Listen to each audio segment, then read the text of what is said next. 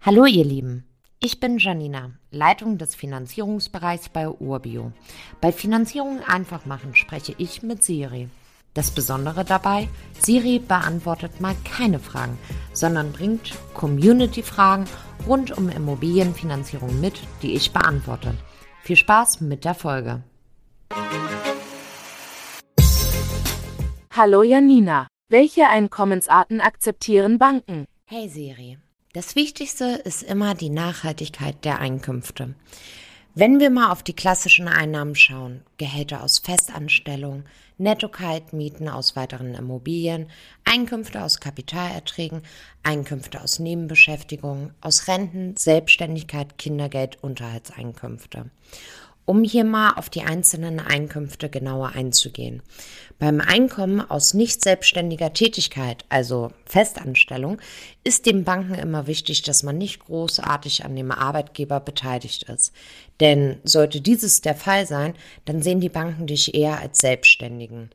Ebenso werden hier Themen wie befristetes Arbeitsverhältnis und Probezeit bei vielen Banken als Herausforderungen angesehen. Wenn man Bonuszahlungen erhält, ist immer wichtig, dass hier halt auch wirklich die Nachhaltigkeit und Konstanz gegeben ist.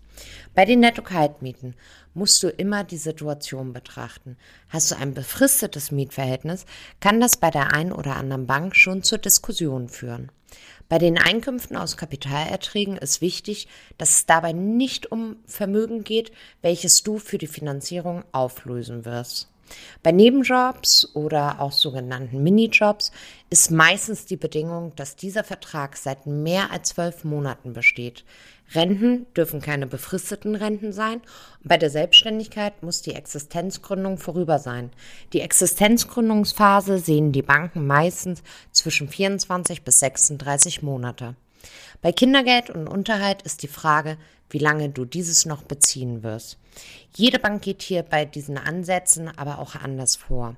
Wenn du für deine Einkünfte die passende Antwort haben willst, solltest du mit einem unserer Finanzierungsexperten, Expertinnen sprechen. Danke, Janina. Bald habe ich sicher weitere Fragen an dich. Gerne, Siri. Wenn auch du Fragen rund um Immobilienfinanzierung hast, schreib einfach an podcast.urbio.com. Dann bekommt ihr in einer der nächsten Episoden eure Antwort.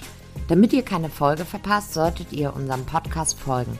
Und wenn es euch gefallen hat, freuen wir uns über eine positive Bewertung. Bis zum nächsten Mal.